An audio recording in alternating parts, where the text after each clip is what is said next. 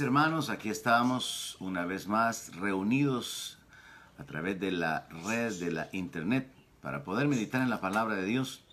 Y primeramente doy gracias a Dios por la vida de cada uno de los miembros de la iglesia, aquellos que siempre están pendientes para poder conectarse y escudriñar juntos la palabra de Dios.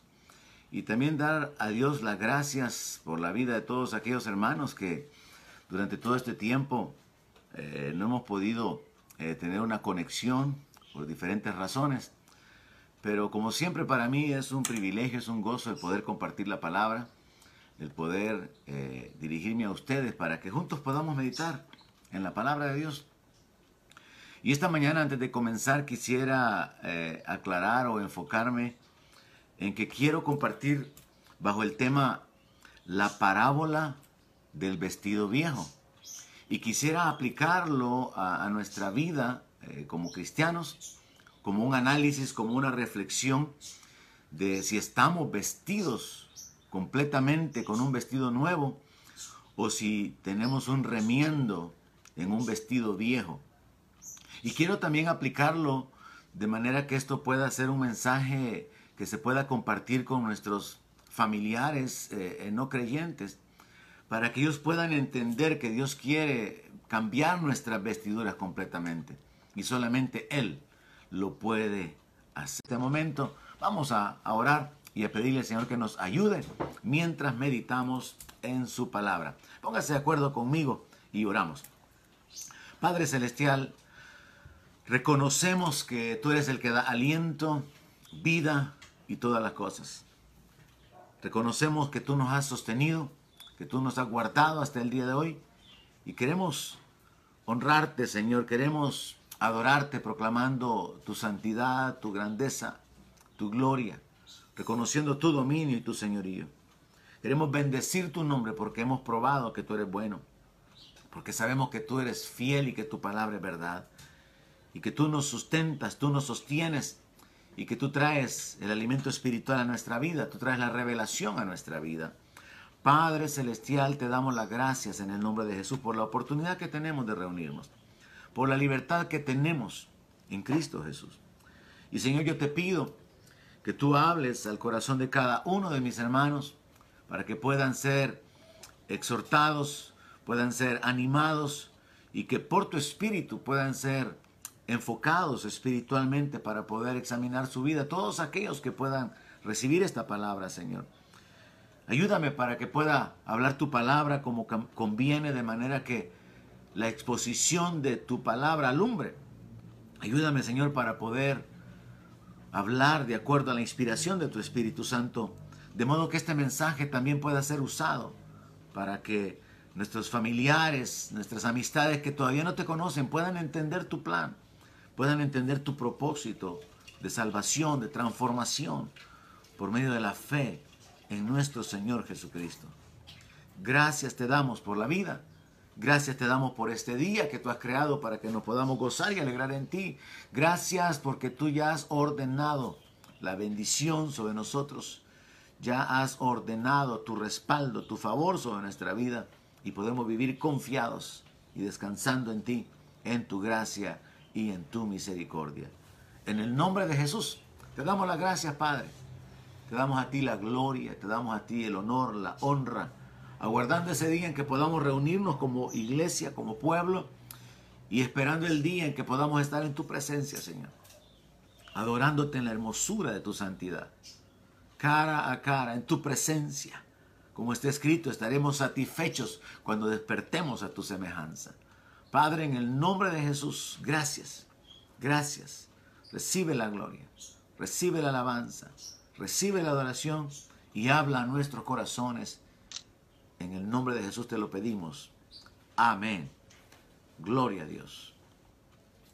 Muy bien, una vez más, bendiciones a todos los que se conectaron posteriormente al saludo. Hermana Becky, hermana Adonalda, hermana Tere, bendiciones a todos. Mencioné que el tema de hoy es la parábola del vestido viejo. Y es que al Señor Jesucristo eh, le gustaba, voy a decirlo de esa manera, enseñar verdades espirituales usando elementos naturales, haciendo comparaciones de lo que era la vida natural en el tiempo en, el cual él desarrolló su ministerio en la tierra.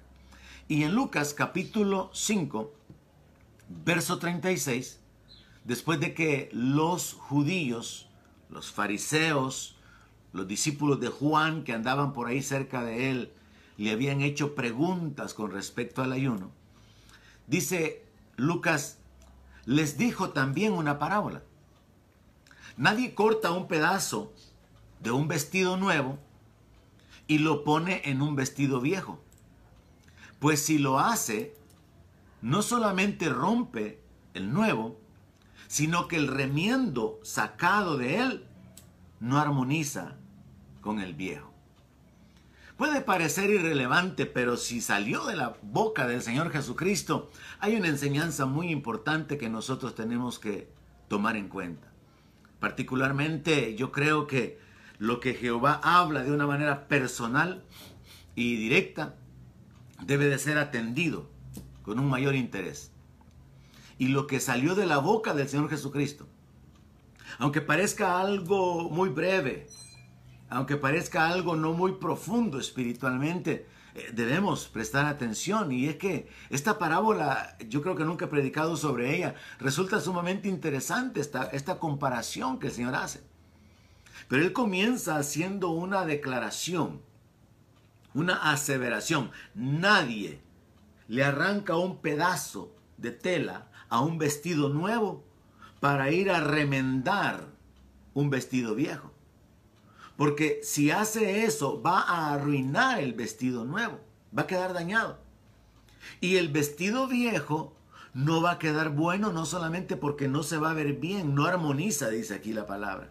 No va a quedar bien entonces hay dos razones por las cuales nadie va a hacer eso. Porque al final no habría ningún beneficio. Ahora, tenemos que encontrar cuáles son las verdades espirituales que están escondidos.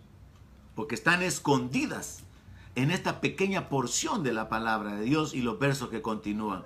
Vamos a hacerlo enfocándonos de esta manera. ¿Qué significa el vestido nuevo? que representa el vestido viejo. Y luego ampliar de una manera espiritual por qué es que nadie le corta un pedazo al vestido nuevo para ponerlo en un vestido viejo.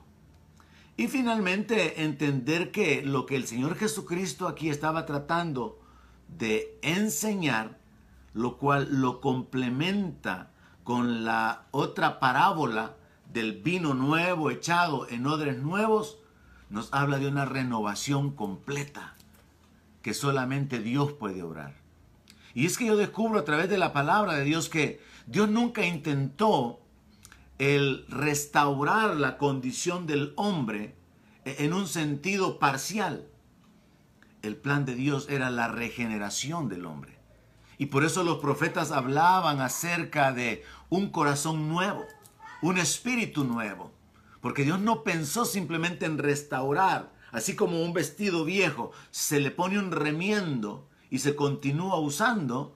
Dios no pensó en hacer un remiendo espiritual a la condición del hombre. Dios no pensó en la restauración, en reparar la condición espiritual, en reparar la comunión perdida. Dios pensó en regenerar al hombre. Y por eso la Biblia nos habla de una nueva creación. Y es sobre esto en lo que vamos a enfocarnos. Así que comenzamos respondiendo a la primera pregunta. ¿Qué significa el vestido nuevo? Y es que cuando hablamos de vestido en la Biblia, hablamos de la cubierta, lo que se coloca encima, lo, visible. Pero esto está conectado con la identidad. Un vestido nuevo, por lo tanto, significa una identidad nueva significa una posición completamente nueva. La palabra de Dios nos habla acerca de un vestido nuevo como la vida nueva, unidos a Cristo. Como es algo visible, algo que está delante de los hombres, incluye también la manera de vivir realizando buenas obras, las buenas obras. Podemos hablar entonces también acerca de que el vestido nuevo representa las virtudes del discípulo las cualidades espirituales que el discípulo de Cristo habrá de mostrar. La Biblia nos habla acerca de vestirnos de amor, vestirnos de justicia, vestirnos de misericordia. Y entonces por ahí vamos entendiendo qué es lo que significa el vestido nuevo. Es una nueva identidad, es una vida nueva, son las virtudes visibles que la nueva creación en Cristo Jesús tiene que manifestar. Ahora en el libro de Efesios, el apóstol Pablo en el capítulo 4, verso 24, él dice, y, y vístanse del nuevo hombre, creado según Dios, en la justicia y santidad de la verdad. Se nos habla de vestirnos de un nuevo hombre, como que si nos cubriéramos, como que si nos pusiéramos una nueva identidad, una nueva naturaleza, una nueva forma de vida. Entonces las vestiduras limpias, las vestiduras blancas, las nuevas vestiduras en el sentido espiritual corresponden a una nueva vida, a una nueva identidad, a una nueva posición.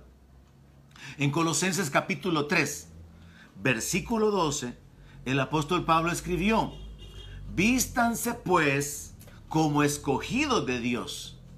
Y entonces él describe cómo se visten los escogidos de Dios. Se visten como santos, amados, de entrañable misericordia, de benignidad, de humildad, de mansedumbre, de paciencia. Entonces un vestido nuevo, hablando de lo que es visible, de lo externo, de lo que establece nuestra identidad, nuestra condición, nuestra naturaleza, tiene que ser caracterizado por virtudes espirituales.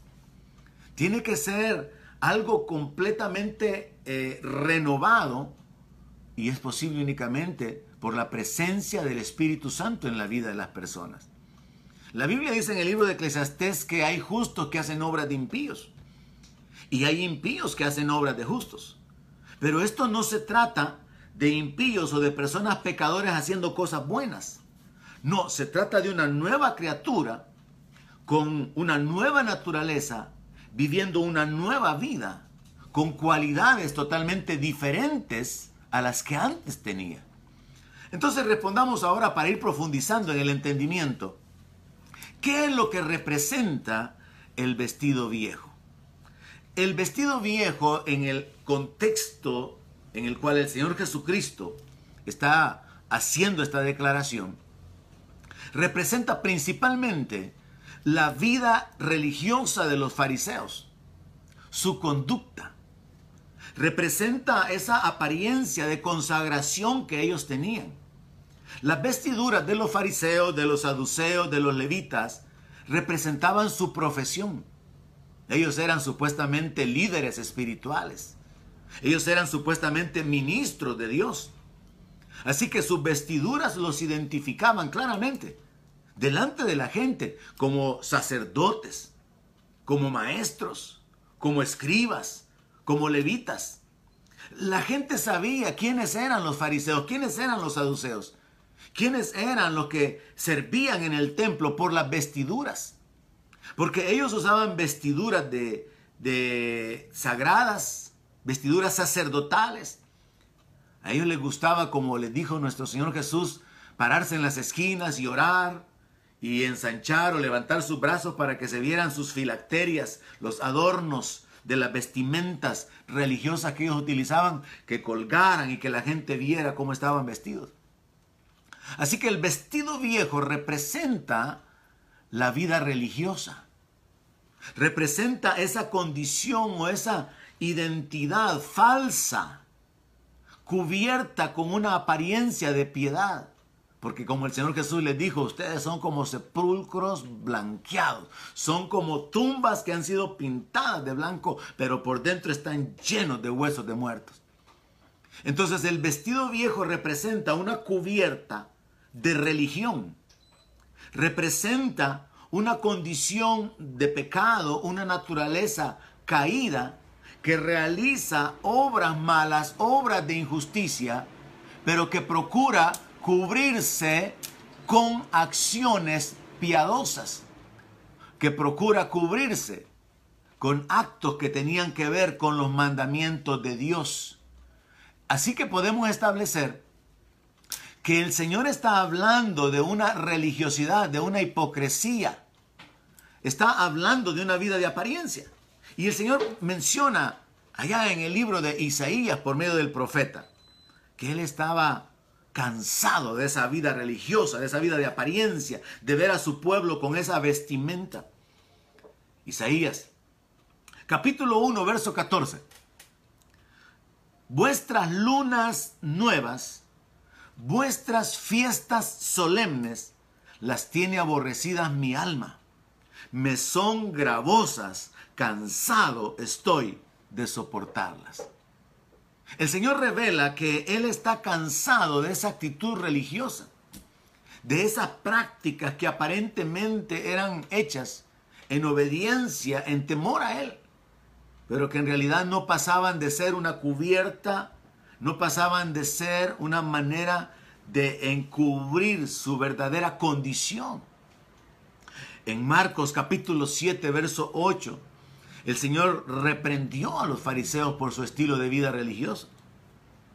Y le dijo, entre otras cosas, porque dejando el mandamiento de Dios, ustedes se aferran a la tradición de los hombres. Los lavamientos de los jarros, de los vasos de beber, y hacen otras muchas cosas semejantes. El Señor tuvo que reprochar la hipocresía. El Señor tuvo que reprochar la religiosidad de aquellos que tenían una apariencia de servidores de Dios, pero que no caminaban en misericordia, no caminaban en justicia, tenían una dureza en su corazón. Así que podríamos decir, tratando de ampliar el entendimiento nuestro con respecto a esto, que hay una relación entre el vestido nuevo y el vestido viejo. De esta manera, la ampliación de los conceptos nos puede llevar a lo siguiente el vestido nuevo es el Evangelio. El vestido viejo es la religión del Antiguo Testamento.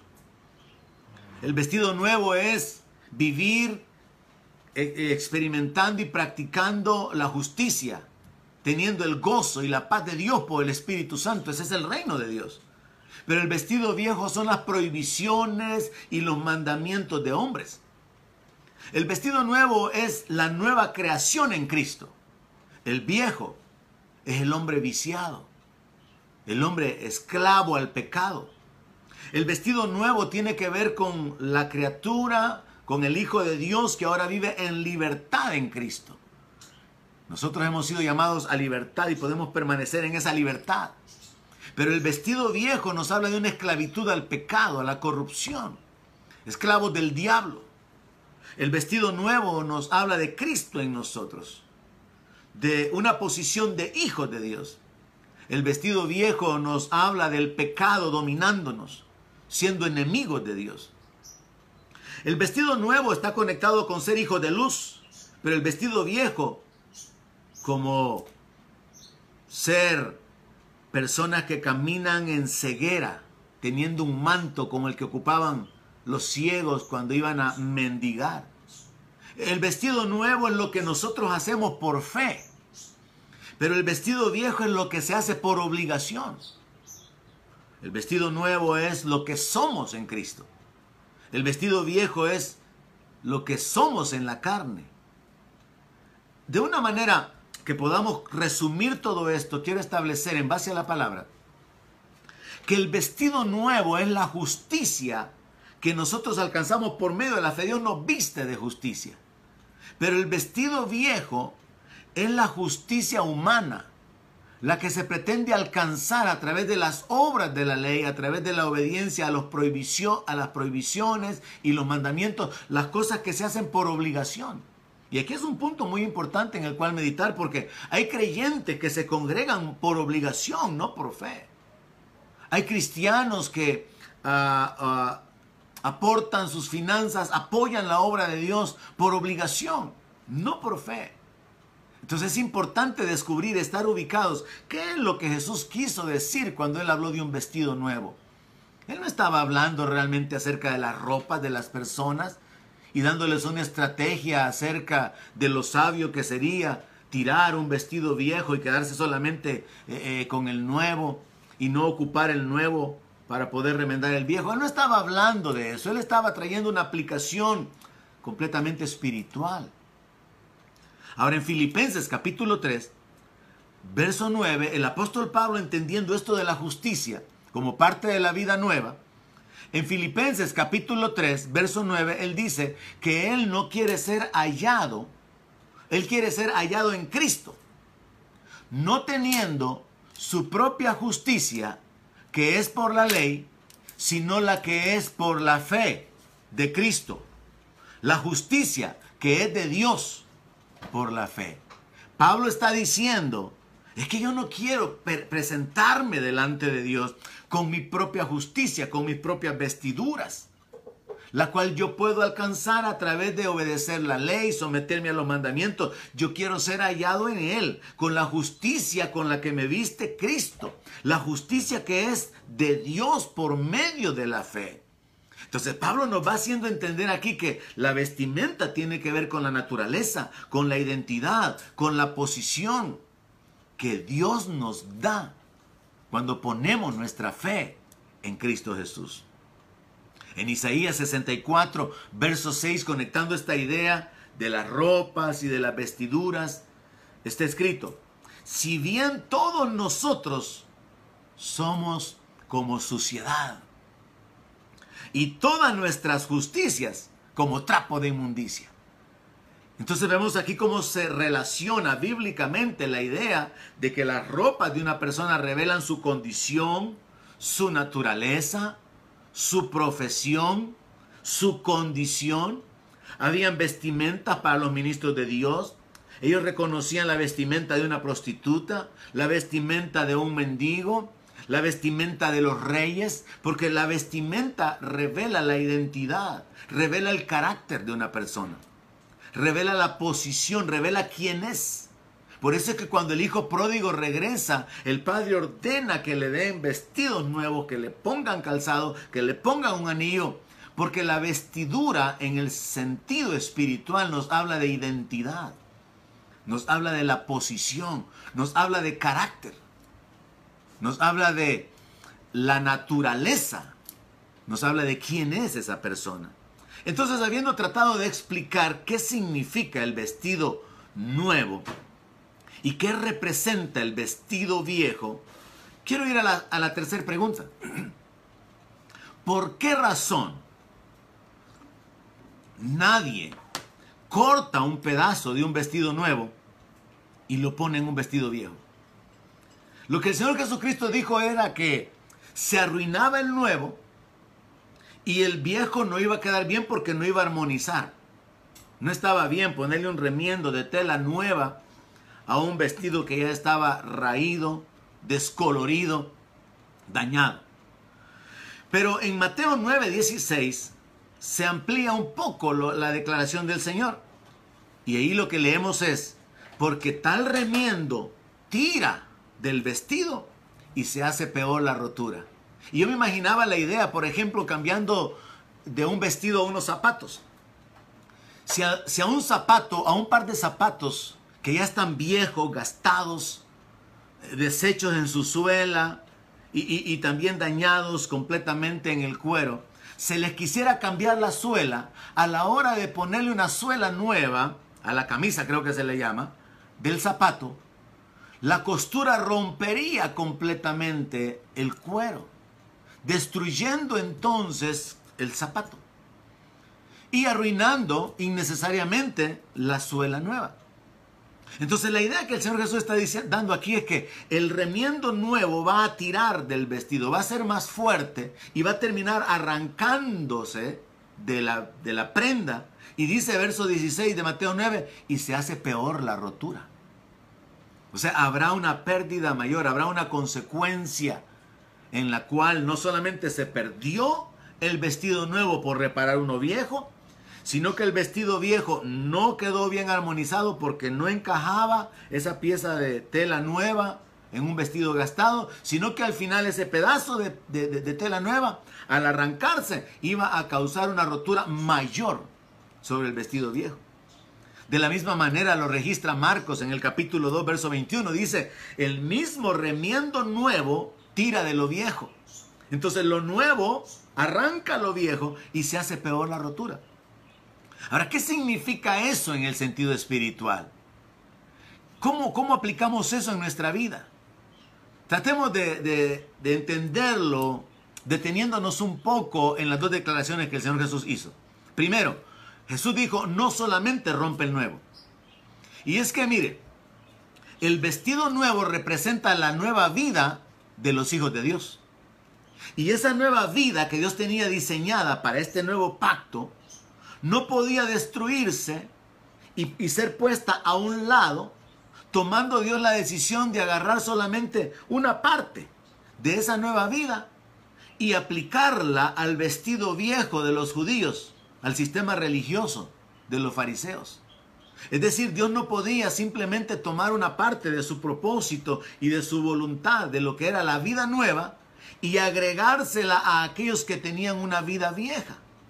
Porque la creación en Cristo, la nueva creación en Cristo, no podía reducirse a simplemente agregar algunos actos espirituales en la vida de las personas. No se podía destruir el plan divino de la regeneración del ser humano y, simplemente causar que la gente religiosa, la gente con una naturaleza de pecado, la gente esclava, hiciera buenas obras. Eso sería un remiendo. Y desgraciadamente esa es la realidad en la vida de muchas personas. Siguen teniendo sus mismas vestiduras viejas y han puesto un remiendo del Evangelio. Le han agregado a sus vestiduras ir a la iglesia le han agregado a sus vestiduras el hacer algunas cuantas buenas obras. Le han agregado a su vestidura servir de alguna manera dentro del reino de Dios. Pero no se han vestido o no han dejado que Dios los vista completamente con una nueva vestidura. Es interesante, pero en la Biblia, cuando nosotros entendemos el plan de Dios para el Nuevo Testamento, para el Nuevo Pacto, nos habla, mire, nuevo nacimiento, nueva criatura, corazón nuevo, espíritu nuevo, nueva vida, nueva posición como hijos y como herederos, nuevos cielos, nueva tierra, una nueva ciudad. O sea, todo nuevo. La Biblia nos habla de una regeneración de todas las cosas. No solamente una restauración, restauración como quien repara algo sino una regeneración. Entonces nosotros tenemos que entender que, el nuevo vestido nos habla de la nueva vida en Cristo como hijos de Dios. Que hemos sido engendrados por el Espíritu de Dios. En lo, natural, la Biblia dice que somos engendrados por voluntad de, de carne. Pero en lo espiritual somos engendrados por el Espíritu Santo. El vestido nuevo representa a aquellos que hemos sido adoptados como hijos de Dios. ¿Puede usted llamar a Dios Abba Padre? ¿Tiene usted el testimonio en su interior, en su espíritu, de que usted es un hijo de Dios? Entonces usted tiene vestiduras nuevas, tiene una posición nueva, un carácter nuevo, una identidad nueva. Pero si usted no tiene ni siquiera la libertad de orar, si usted no tiene la libertad de llamar a Dios o de invocar a Dios Padre, es porque usted no es un hijo a su religiosidad, a sus vestiduras viejas. Usted le ha agregado ir a la iglesia. Y por años ha ido a la iglesia. Por años usted ha financiado el trabajo en el reino. Por años usted ha hecho cosas que los evangélicos hacen. Pero sus vestiduras no han sido cambiadas, sino que solamente le puso un remiendo, un poco del evangelio a su vida religiosa. Y eso no es agradable delante de Dios, no es el propósito de Dios.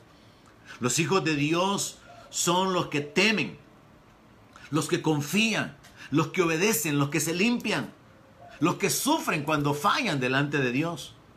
Los hijos de Dios son los que viven por fe, de fe a fe, día en día, viviendo por fe. Son los que quieren agradar al Padre. Son los que están procurando hacer las cosas que son agradables delante de Él. Los hijos de Dios son adoradores en espíritu y en verdad. No son personas que se reúnen para cantar de una manera mecánica, superficial, y su corazón está lejos de Dios y solamente lo honran con sus labios. No. El vestido nuevo nos habla de una vida completamente cambiada y solamente Dios puede cambiarla. Solamente Dios a través del nuevo nacimiento puede darnos esa condición, ese carácter, esa naturaleza. Y siendo este el plan de Dios de la regeneración, Dios no iba a reducir en esta dispensación su plan, su propósito de cambiar al ser humano, de, de convertirlo en una nueva criatura y sustituirlo únicamente por a los religiosos y a la gente moralmente buena, agregarle un par de virtudes, ponerle un remiendo espiritual, agregarle algunas buenas obras, que, fueran generosos, que hicieran algunas cosas que, que pudieran ser agradables delante de Dios. Tratemos de entenderlo un poco más respondiendo la segunda parte de por qué nadie remienda un vestido viejo con una parte de un vestido nuevo. Y el Señor Jesucristo dijo que el remiendo nuevo no armonizaba. Si el vestido viejo representa el sistema religioso de las personas, si el vestido viejo representa la naturaleza de pecado, un poco moral de muchas personas, esto no podía ser mejorado simplemente poniéndole un pedazo de la nueva vida del pueblo de Dios. No iba a armonizar. Por ejemplo, no armoniza que alguien que dice que es un cristiano hable vulgaridades. No armoniza, no se ve bien. No, no tiene sentido. No hay una relación. Y por eso la palabra de Dios dice que ninguna palabra corrompida salga de nuestra boca. No tiene sentido. No hay armonía. Y es que la vida pecaminosa de la gente, aún la gente más religiosa, no se va a corregir con un par de virtudes. Desgraciadamente, y aquí es el punto de reflexión para nosotros que nos llamamos cristianos, desgraciadamente esa es la realidad de muchas personas que son miembros de la iglesia, en el sentido general. Han puesto un remiendo a su vida. Están haciendo prácticas espirituales a su vida le han agregado algunos elementos que son reales, que son verdaderos, pero es solamente un pedazo del vestido nuevo, no vestido completamente. Entonces tenemos que saber, entender esto. El plan de Dios no fue simplemente restaurar al hombre, el plan de Dios fue regenerarlo. La regeneración del hombre es la que nos lleva a la posición más elevada. Fuimos creados un poco menor que los ángeles. Pero en Cristo Jesús, el apóstol Pablo hace una pregunta, ¿o no sabéis que van a juzgar a los ángeles? En Cristo la palabra dice que estamos sentados juntamente con Él. Fuimos creados en una posición abajo de los ángeles, pero en la regeneración hemos sido sentados juntamente con Cristo en lugares celestiales. Dios ha cambiado completamente la posición, la naturaleza, el carácter y todo eso está representado en las vestiduras. El apóstol Pablo nos habla acerca de nuestra condición en Cristo. Bendecidos con toda bendición, sentados juntamente con Cristo en los lugares celestiales. Ahora, esta idea, hermanos, de de un remiendo nuevo puesto en un vestido viejo, tratando de darme a entender con esta explicación de que el sistema religioso o moral de una persona, la naturaleza o la condición verdadera de una persona no se puede arreglar poniéndole un pedazo del Evangelio, poniéndole un pedazo de las virtudes de la nueva creación, voy a tratar de ejemplificarlo con esta idea. Hace algunos años yo escuché una historia que creo que probablemente algún predicador habrá utilizado, donde contaba que un hombre eh, se había encontrado un maletín con dinero, una, una fuerte suma de dinero, y con documentos dentro de ese portafolio, de ese maletín. Y este hombre pues en el momento que él encontró el dinero, él no decidió correr a esconderlo, él no decidió quedarse con él, siendo una fuerte suma de dinero, y creo que fue una historia real, siendo una fuerte suma de dinero y sabiendo que habían documentos y, e identificaciones dentro del maletín, decidió ir a la policía para entregarlo. Y como era una fuerte suma de dinero, lo, retuvieron. Llamaron incluso a personas, a, periodistas, para que pudieran llegar para poder hacer la nota de que esta persona, habiéndose encontrado con esa gran cantidad de dinero, teniendo la oportunidad de quedarse con él, había decidido que fuera devuelto a su dueño. Así que llegan los reporteros, el hombre está tratando de evadir, eh, que lo entrevisten, el hombre está tratando de evadir eh, el meterse o el de detenerse un poco más y, la gente está sorprendida, la gente de la policía, la gente que ha llegado para hacer el reportaje, ¿cómo alguien pudo haber hecho eso? E, esas personas son contadas en este mundo, en este tiempo, ¿cómo es posible que alguien decidiera devolver un dinero que nadie le iba a reclamar? Y entonces querían hacer una nota exaltándolo y reconociéndolo como una persona virtuosa, como una persona honesta. Y, le dijeron los, de, los, de los periodistas que querían que les concedieran unos minutos para poder entrevistarlo y hablarlo, porque querían establecer que en el mundo había esperanza porque todavía había gente honesta.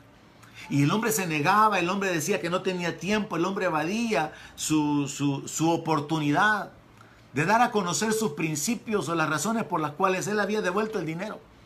Cuando ya no pudo más, el hombre tuvo que confesar algo.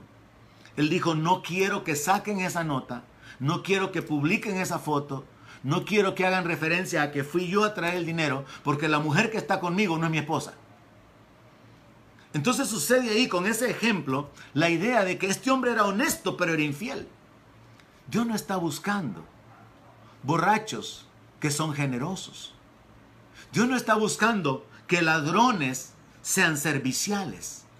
Dios no está buscando que personas con un corazón duro y, sin perdonar sean intercesores.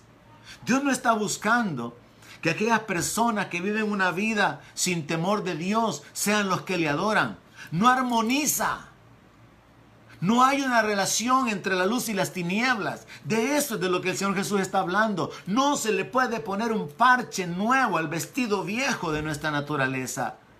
Jesús está de una manera eh, eh, aparentemente superficial, hablando de cosas muy profundas, muy interesantes de tomar en cuenta. Y es que, mire hermano, tenemos que entender que los hijos de Dios no son los que sirven. Ahora sí, los hijos de Dios sirven, pero no todos los que sirven son hijos de Dios. Los hijos de Dios no son los que cantan, los que ofrendan y sostienen el ministerio, los que andan repartiendo alimentos y tomándose fotos de lo que andan haciendo. Los hijos de Dios no son los que predican y los que enseñan, porque aún hay falsos maestros, falsos apóstoles, obreros fraudulentos. Son ministros de Satanás. Los hijos de Dios ni siquiera son aquellos que pueden obrar con un respaldo sobrenatural y sanan y echan fuera demonios. Jesús dijo, apártense de mí, malditos, no los conozco, a aquellos que vienen delante de Él diciéndole, Señor, en tu nombre echamos fuera demonios. Entonces yo quiero que entienda esto. La Biblia nos habla del trigo creciendo junto a la cizaña. La Biblia nos habla de una guerra espiritual, donde hay falsedad y donde hay verdad. Y usted tiene que asegurarse que usted es trigo. Usted tiene que ser sincero delante de Dios y ser sincero consigo mismo, porque usted puede engañarse usted solo, o tratar de engañarse o de vivir engañando a los demás, pero no a Dios, porque Dios no puede ser burlado. Y nuestra vida delante de Dios no es de ser, no debe de ser maquillada, viviendo como pecadores, pero el domingo en la iglesia. Viviendo como, como perversos, viviendo eh, eh, haciendo las obras de las tinieblas, falseando la medida, viviendo de manera que tomamos ventaja, cometiendo injusticias, pero luego tener una apariencia de piedad, levantando las manos, siendo miembros de una iglesia, involucrándonos en el comité de evangelismo, de oración o en cualquier área ministerial.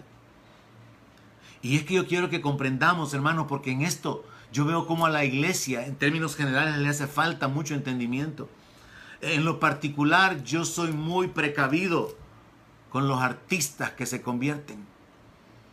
Ahora el problema es que los seguidores de estos artistas, cuando se convierten, continúan con esa idolatría, los establecen en un pedestal espiritual, aunque sean unos niños en Cristo, aunque sean inmaduros. Y entonces tenemos cristianos, y yo he citado eh, con anterioridad el caso de una cristiana, de una mujer en los Estados Unidos muy famosa, con muchos miles de, de grabaciones, a la que le preguntaron cuál era su posición sobre el homosexualismo bíblicamente, y ella dijo, no sé. Esos son los referentes que hay en el mundo, esos son los líderes que los jóvenes siguen, que la gente sin Cristo sigue. Yo en lo particular tengo mi reserva, pues la palabra de Dios nos habla acerca de no poner a un neófito en, una, en un cargo, en una responsabilidad. La palabra de Dios nos dice que por su fruto vamos a conocer a las personas, la realidad, la identidad, el carácter de alguien. Es visible a través de los frutos permanentes, constantes, que muestran una vida cambiada, una nueva naturaleza. Yo en lo particular tengo mis reservas cuando veo a los famosos, que hablan de la Biblia, cuando veo a los políticos que hablan de la Biblia. Tenemos que ser cuidadosos en cuanto a esto para no establecerlos como pedestal, en un pedestal como que si fueran líderes. Cuando los ricos o las personas influyentes se convierten. Y es que hermano, es tan importante entender que vivimos en, un, en una guerra espiritual donde la salvación de nuestra alma es lo que está en juego, es el centro de este conflicto espiritual. Y vivimos en un ambiente de tal confusión donde usted no tiene que desmotivarse, desanimarse, ni apartarse, ni aunque caigan todas aquellas personas que usted conoció que eran cristianos antes que usted, ni aunque caiga aquel que lo llevó a usted a Cristo, ni aunque caiga aquel que lo ha estado ministrando por años como ha sucedido con muchas congregaciones. Usted no debería de ser movido, usted no debería de retroceder cuando otros caigan, porque su confianza tiene que estar puesta en Jesucristo, su casa edificada sobre la enseñanza del Señor Jesucristo. Mire, la realidad espiritual en la que vivimos. En el 2006, un pastor llamado Michael Guglielmucci, pastor de una iglesia australiana y compositor de la canción Healer, grabada por el grupo Hilson, sorprendió a la iglesia, sorprendió a su familia, incluso a su esposa, al confesar que él había mentido diciendo que tenía cáncer y que en esa etapa él dispuso buscar a Dios, que Dios se reveló a él y que de una manera sobrenatural Dios lo inspiró para escribir esa canción que traducido al español significa sanador. Esa grabación se encuentra en uno de los discos del grupo australiano llamado Hilson. Y este hombre por años mantuvo esa mentira. Fingía que vomitaba. Se rapaba el pelo para hacer creer que el cáncer lo estaba matando. Cuando salía en las presentaciones para cantar usaba una máscara de oxígeno para poder lucir ante los demás y hacer real su drama. Pero llegó un momento en que él ya no pudo soportar más. Él estaba viviendo con el vestido viejo de hipocresía, de religión, con su naturaleza de pecado. Él en realidad tuvo que confesar que él estaba adicto a la pornografía. Y había ocupado eso simplemente como una pantalla para poder lucirse espiritual, para poder ser admirado, para poder ser eh, reconocido por los cristianos. Fue algo que impactó a muchos. Ahora yo no sé por qué los cristianos se impactan si nuestro ejemplo es el Señor Jesucristo. Yo no sé por qué los cristianos tambalean cuando alguien cae. Si la palabra de Dios habla acerca de los que van a retroceder, la palabra de Dios habla acerca de que nuestros ojos tienen que estar puestos en Jesús, el autor y consumador de la fe, no en los hombres, no en los pastores, no en los líderes, no en los apóstoles. Actualmente tenemos una corriente, un río bien fuerte de herejías. Y los cristianos no logran discernirlo. Y, principalmente aquellos que lo que han hecho es que a su vestido viejo le han puesto un remiendo de evangelio. Es tremendo, esa es la realidad.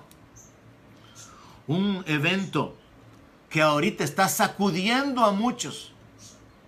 Es que Este, este jovencito brasileño llamado José Antonio y conocido como Jota, un, niño que, comenzó a cantar y, que se hizo famoso en esos programas de, televisión por la voz que tenía, por la, por la pasión, por la intensidad que cantaba. Este jovencito fue el que cantó, Señor, los hijos de Elí han abandonado tu pacto, pero ven a mi encuentro, porque yo voy a adorarte, voy a alabarte. No importan los hijos de Elí, porque yo nací para adorarte. Recientemente, no más de tres semanas o un mes, se declaró homosexual. Tiene medio millón de seguidores. Y sus seguidores, entre ellos, porque en Brasil hay muchas iglesias que están aceptando el homosexualismo, sus seguidores lo han felicitado por la decisión tan honesta. ¿Sabe que el mundo felicita a los homosexuales que salen del closet por su honestidad? Entonces ese es un remiendo. Su naturaleza de pecado tiene un parche, la honestidad. Es un pecador, es un corrupto, es un inmoral. Ah, pero tiene el parche de la honestidad. Es un ladrón, sí, no está pagando impuestos, está evadiendo, tiene doble contabilidad, sí, pero es generoso, le ayuda a los pobres. La gente vive poniendo parches en su vida. La gente vive poniéndole parches a su religión, a su naturaleza, a su condición de pecado. Pero Jesús dijo, no, eso no debe de ser así. Se necesita un vestido completamente nuevo y solo Dios puede darnos. Por eso se nos habla de vestirnos como el nuevo hombre. Yo veo como tristemente seguidores de él, personas que lo admiraban, y yo me cuento entre aquellos que admiraba su talento y la pasión, y lo ponía como un ejemplo de la pasión, la entrega, mientras fue un niño, cómo cantaba, pero al final yo entiendo, él no estaba vestido de justicia, él tenía un parche de religión, él no estaba viviendo por fe, él no tenía un encuentro real con Cristo, porque él está abandonando al Señor. Él está diciendo que ahora encontró la libertad, le agradece a la mamá por haberlo formado en el temor de Dios, le agradece al pastor que lo mentoreó durante todo este tiempo, pero él dice que él ha tomado la decisión de caminar en libertad y que se retira del Evangelio y que se retira de lo que es la música cristiana para dedicarse a la música secular y él está recibiendo el apoyo de los grupos LGBT. Y dentro de ese montón de seguidores, imagínense, medio millón de seguidores, se están poniendo de acuerdo para orar, para que Dios los restaure. Cuando la Biblia dice que son malditos los que abandonan a Jehová. Él no está solamente pecando contra sí mismo, está pecando contra Dios y está haciendo un tropiezo para muchos. Pero muchos de sus seguidores están diciendo, oremos por él. Él tiene que arrepentirse, no se trata de que oremos por él. Él tiene que arrepentirse, Él tiene que tener un encuentro verdadero con el Señor, Él tiene que nacer de nuevo verdaderamente. Él surgió eh, eh, desde muy niño a la plataforma de la fama, fue colocado como un ídolo, pero Él no tenía las vestiduras nuevas. Él ha vivido todo este tiempo con vestiduras de pecado, con un parche llamado evangelio, con un parche llamado cantar en las iglesias, con un parche de religiosidad.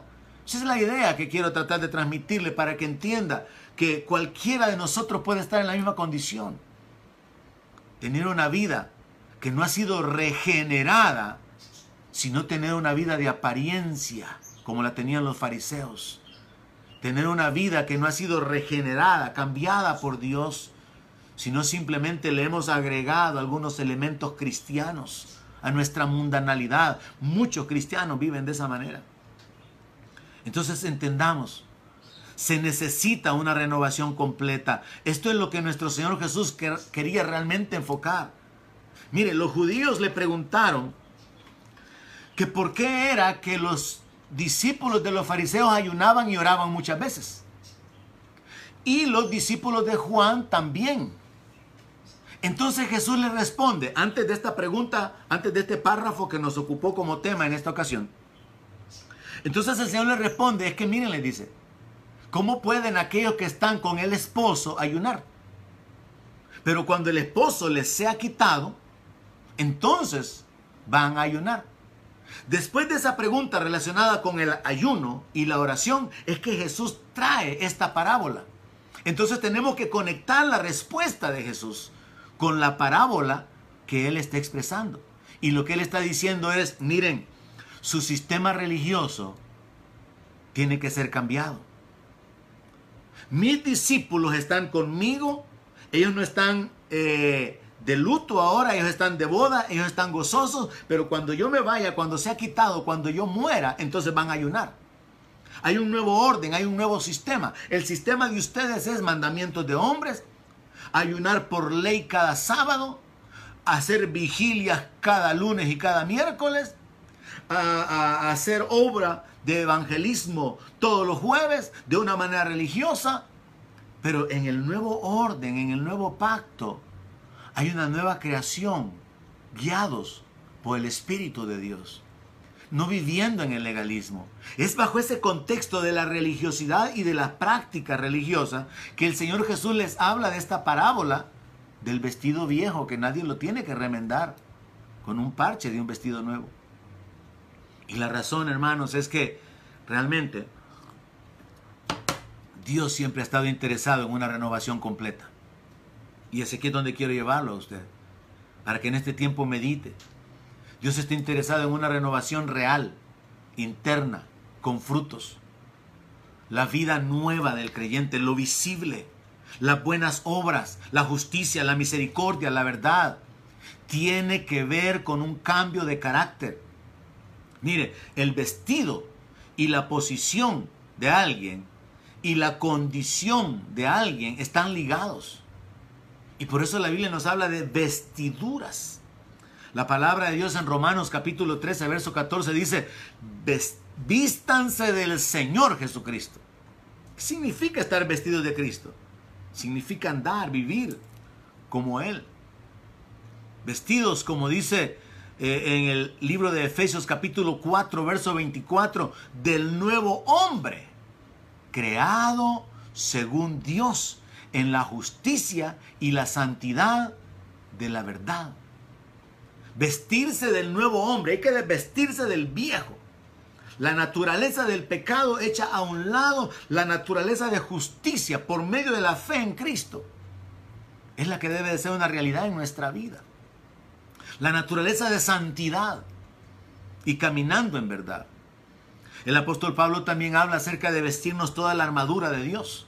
Es una condición espiritual para poder pelear. Eso está en Efesios capítulo 6 y en Romanos capítulo 13, verso 12, también hizo esta declaración. La noche ya está avanzada y se acerca el día. Desechemos pues las obras de las tinieblas y, oiga esto, vistámonos las armas de la luz. La nueva condición del creyente no es de debilidad, no es de estar sometidos al pecado, no es de temor a la muerte, no es de estar en, esclavitud al diablo, no, es de poder, es de autoridad, es de tener armas espirituales. Esa es la verdadera condición, la nueva vestimenta del creyente. ¿Tiene usted esas vestiduras? O simplemente a su vida usted le ha puesto el parche de, leo la Biblia. A sus vestiduras y a su vida natural por años usted le ha puesto el parche de, voy a la iglesia. Soy miembro del grupo de alabanza. Predico el Evangelio una vez por semana. Soy líder de células, maestro de niños. Es un asunto mucho más profundo que hacer algo, es ser algo delante de Dios. Y concluyamos con esto, hermanos. Es que es por la fe. Aunque la palabra de Dios nos habla de que nosotros nos vistamos, ese es un acto espiritual, es como comerse la carne, el cuerpo de Cristo y beber la sangre. Es por la fe. Vestirse la armadura de Dios es un acto de fe. Vestirse de nuevo hombre es por la fe, a través del arrepentimiento, a través de la entrega, a través de la rendición total, a través del reconocimiento y la confesión de Cristo como el Señor de nuestra vida, no solamente una vez, sino continuamente confesándolo como el Señor de nuestra vida. Es por fe y es Dios quien realmente lo hace. En Isaías 61, verso 10.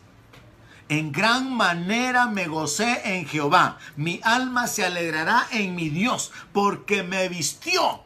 Gloria a Dios, hermano. Me vistió con vestiduras de salvación. Mire, este es el nuevo vestido. Vestiduras de salvación, no vestiduras de pecado Vestiduras de poder, no vestiduras de esclavitud. Vestiduras como hijos de luz, no vestiduras como las de los ciegos, de los mendigos, de los miserables, de los enemigos de Dios. Vestiduras como de hijo de Dios. Isaías continúa diciendo, me rodeó de manto de justicia, vestido con un manto de justicia, como a novio me, atavió y como a novia adornada con sus joyas. Es la obra de Dios, es la regeneración obrada por el Espíritu Santo en nuestra vida, en nuestro interior, un corazón nuevo, un espíritu nuevo para vivir una vida nueva.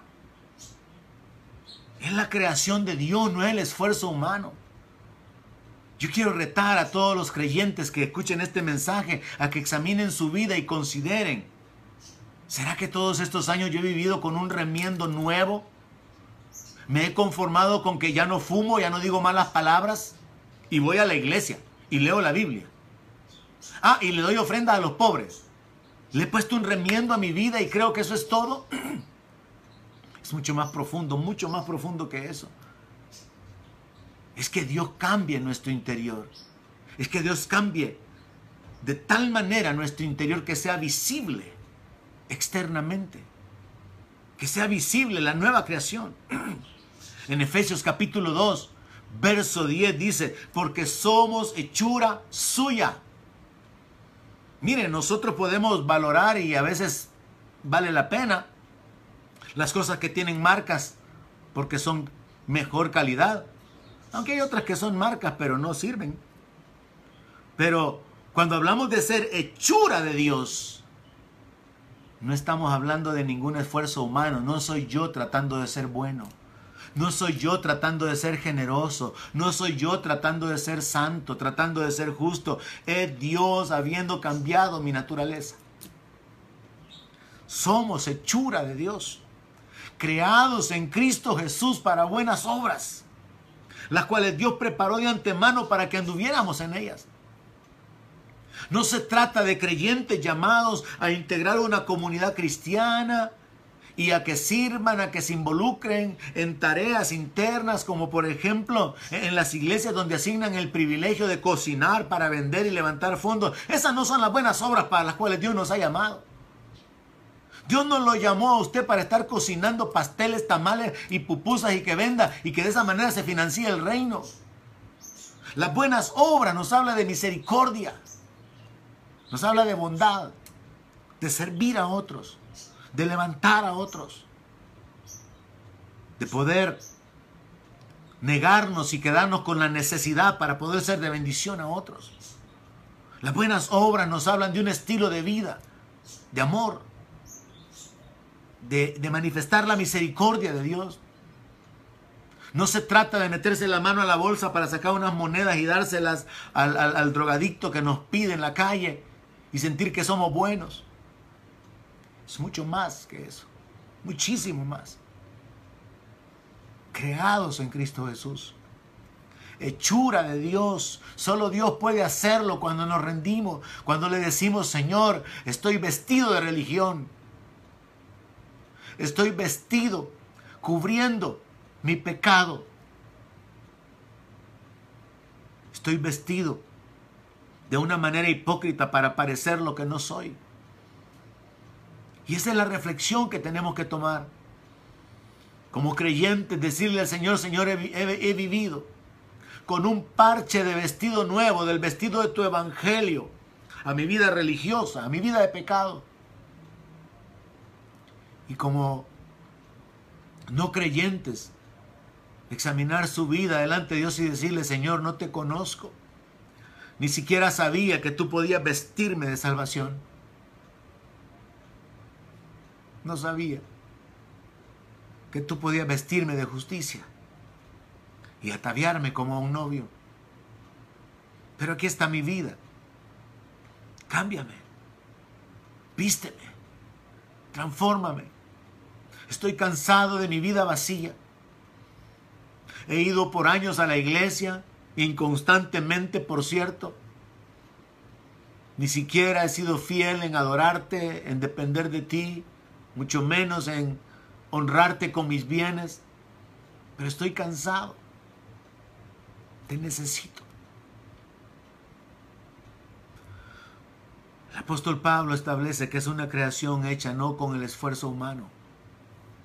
Es la creación de Dios. Somos hechura suya. Creados en Cristo Jesús para buenas obras, las cuales Dios preparó de antemano para que anduviéramos en ellas. El Señor Jesús termina la exposición de esta idea de que no es correcto, no es sabio, no es sensato, no produce beneficios el remendar un vestido viejo con un pedazo de vestido nuevo. Con esta otra historia del vino nuevo en odres viejos. Y la intención es la misma. Él dice, nadie echa vino nuevo en odres viejos. De otra manera, el vino nuevo romperá los odres y se derramará, y los odres se perderán. Nadie puede vivir el Evangelio si no ha nacido de nuevo, si no ha sido transformado. Nadie puede vivir por el Espíritu de Dios siendo guiado por el Espíritu. Nadie puede vivir por fe si primero no pasa por el nuevo nacimiento, por la experiencia de la regeneración. Y esto es lo que desgraciadamente sucede. Hay mucha gente que sin la regeneración trató de vivir el Evangelio, recibió el vino en su vida, pero su odre viejo, su naturaleza de pecado no lo pudo soportar y al final hay pérdida. Esto es lo que pasa con mucha gente que se retrocede. Se necesitan odres nuevos, depósitos nuevos.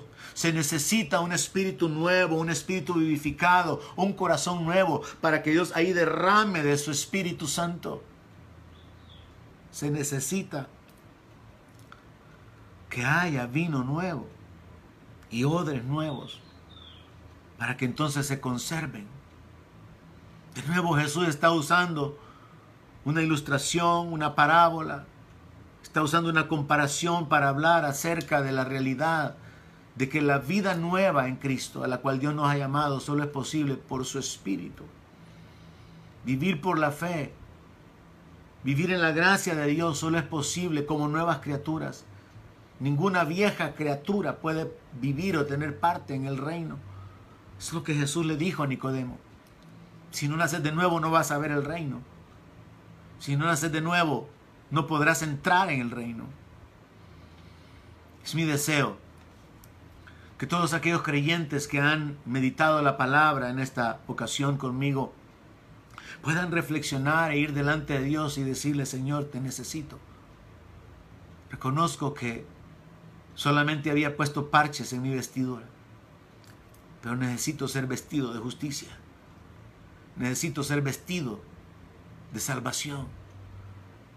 Tiene que ser sincero delante de Dios y, e ir delante de Él sabiendo que no hay nada oculto delante de Él. Y si usted es una persona que realmente nunca le ha entregado su vida a Cristo, usted debe de saber que su religión delante de Dios es un vestido viejo. Aunque usted sea una persona moralmente buena, que ha sido fiel a su pareja, ha sido responsable como padre, nunca se ha visto involucrado, no tiene antecedentes penales, no tiene problemas con su vecindario, aún así, el Señor a través de Isaías nos revela que nuestras justicias son como trapos de inmundicia. Si no es Dios vistiéndonos de su justicia, si no es Dios vistiéndonos con vestiduras de salvación, podemos tener igual que José vestiduras de muchos colores, pero no sirven de nada delante de Dios.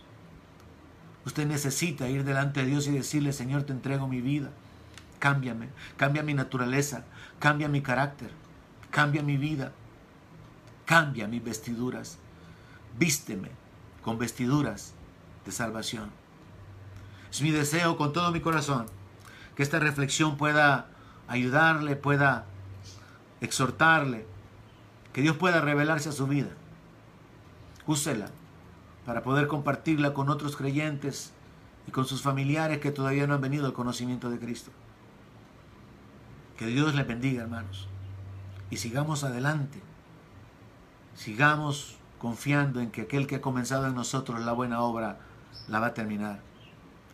Bendiciones a todos mis hermanos. En el nombre de Jesús. Donde mi palabra sea su alimento, allí quiero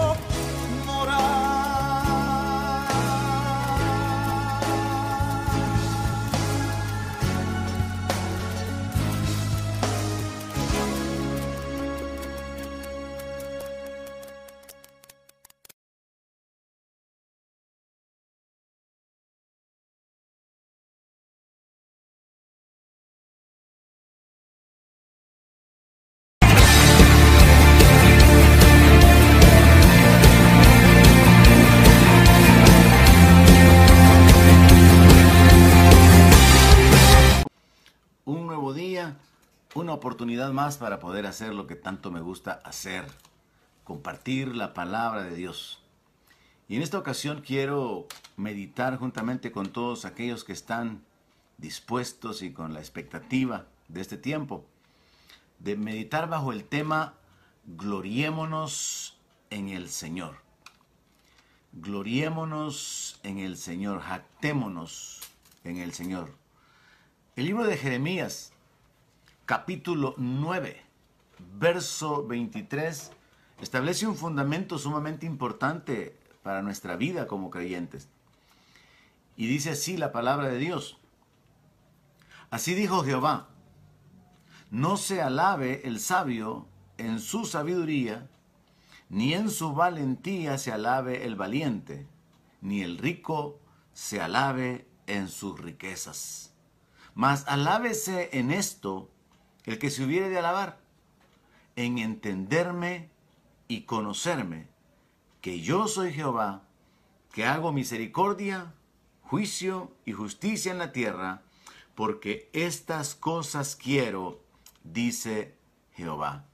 Este texto nos habla acerca de la realidad que cada uno de nosotros debería de experimentar y es de estar tan agradecidos con Dios estar tan persuadidos y plenamente convencidos de la verdad, de la palabra, de la realidad de sus promesas, de la realidad de la obra a favor nuestro y de la posición espiritual que tenemos, que nos lleva a esa actitud de alabarnos, gloriarnos o regocijarnos. Pero es algo que podemos hacer únicamente conectados en nuestra relación con Dios. Aquí encontramos claramente que Dios inspira al profeta para instruir al pueblo, para que el sabio no se sienta orgulloso por su sabiduría. Es Dios quien da la sabiduría. Para que el valiente no se sienta jactancioso por su fuerza, por su poder, por sus estrategias, porque es Dios quien da las fuerzas. Él es quien puede prepararnos para la batalla y Él es quien da la victoria. Tampoco el rico debería de alabarse en sus riquezas o jactarse de su poder económico porque eh, las riquezas provienen de Dios. Es la bendición de Jehová la que enriquece y también las riquezas pueden tener alas y volar. Pero hay algo de lo que sí el ser humano puede gloriarse verdaderamente y es haber llegado al conocimiento de Dios, de su palabra, de sus propósitos, de sus planes y conocer la doctrina, conocer las cosas secretas para el mundo, pero que han sido reveladas para la iglesia y para todos los creyentes a través de la Biblia. Así que el tema de hoy es gloriémonos en el Señor y establecemos como base a través del profeta que nadie debería de sentirse orgulloso ni por su sabiduría, ni por su riqueza, ni por su valentía, ni por ninguna otra causa, excepto una, el haber conocido al Señor, el haber sido alcanzados con su gracia, el ser conocidos ahora por Él y el ser reconocidos como hijos de Dios. Y no importa que el mundo nos rechace o que el mundo no nos conozca, que el mundo nos menosprecie, que el mundo pueda ridiculizarnos como creyentes, lo que importa es lo que somos delante de Dios y de esto podemos gloriarnos. Ocupo esta escritura como una forma de introducirme, pero en realidad quiero detenerme en la carta que el apóstol Pablo escribió a los Corintios, primer eh, capítulo, comenzando en el verso 18. Y es que quiero compartirle el hecho de que no todos realmente pueden descubrir el valor de la palabra. En lo particular, eh, yo me enamoré, me enamoré de la palabra de Dios desde el momento de mi conversión y conozco personas enamoradas de la palabra y, yo sé que hay una gran diferencia entre alguien que ama la palabra y alguien que, que probablemente hasta estudia la palabra o la escucha como una costumbre, como una tradición, como, una, como un hábito, como parte de su estilo de vida. Pero no existe aquel anhelo, aquel, aquel deseo, aquella búsqueda. Y yo creo que la base de esto es que, así como no es de todos la fe, no todo el mundo realmente puede llegar a descubrir el valor de la palabra. Ahora, en 1 Corintios capítulo 1, verso 18, el apóstol Pablo viviendo en un ambiente donde la cultura romana se había esparcido, había una herencia de la cultura griega, había un movimiento de, de, la gnosis, de la sabiduría, del conocimiento humano, de los filósofos griegos. Y una serie de influencias de diferentes eh, eh, religiones que incluyen la de la reencarnación y otra serie de, de creencias más, él escribió lo siguiente, porque la palabra de la cruz es locura a los que se pierden, pero a los que se salvan, esto es a nosotros, es poder de Dios. El apóstol Pablo está abordando el hecho de que en realidad no todos los seres humanos pueden llegar a descubrir el, valor, la importancia de la palabra de Dios. Y en lo particular como pastor a mí me, me causa pesar el ver también que hay una, una cantidad de creyentes, una buena cantidad de cristianos que, que no han descubierto ese deleite, no han descubierto el valor de la palabra. Y esto es muy peligroso, porque al no tener el fundamento firme cualquiera puede retroceder Cualquiera puede en algún momento desviarse, ser engañado, apartarse del camino.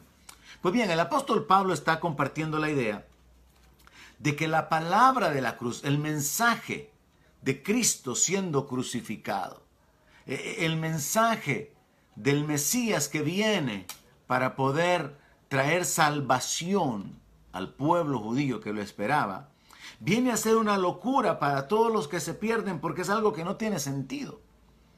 Para la gente inconversa, para los no creyentes, el hablar de Cristo, el hablar de un reino que vendrá, el hablar de una ciudad en los cielos, el hablar de salvación no tiene sentido. Pero no solamente a los que se pierden en el sentido de, que no creen la palabra, sino también a los desobedientes.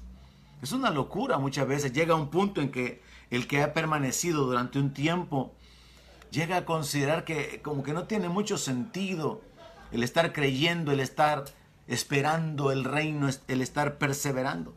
Ahora Pablo hace la diferencia y dice, pero a los que se salvan, esto es a nosotros.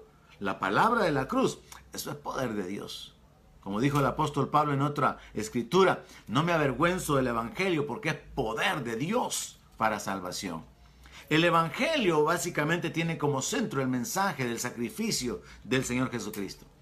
Y el mensaje de que Cristo murió viene a ser el centro, el fundamento de la vida, de la salvación, pero para el mundo no creyente, eso es locura. Para los incrédulos y para los religiosos, eso es algo sin sentido, es algo absurdo. Verso 19 nos muestra algo. Y es que a veces ni siquiera la gente que pertenece al pueblo de Dios puede comprender realmente el valor de la palabra. Verso 19 dice que está escrito, destruiré la sabiduría de los sabios y desecharé el entendimiento de los entendidos. Ahora, vea que la referencia es que está escrito. Ahora, ¿dónde está escrito? ¿De dónde Pablo está haciendo esta cita? Lo está haciendo con referencia al profeta Isaías. En el libro de Isaías capítulo 29, verso 14, el profeta escribió lo siguiente.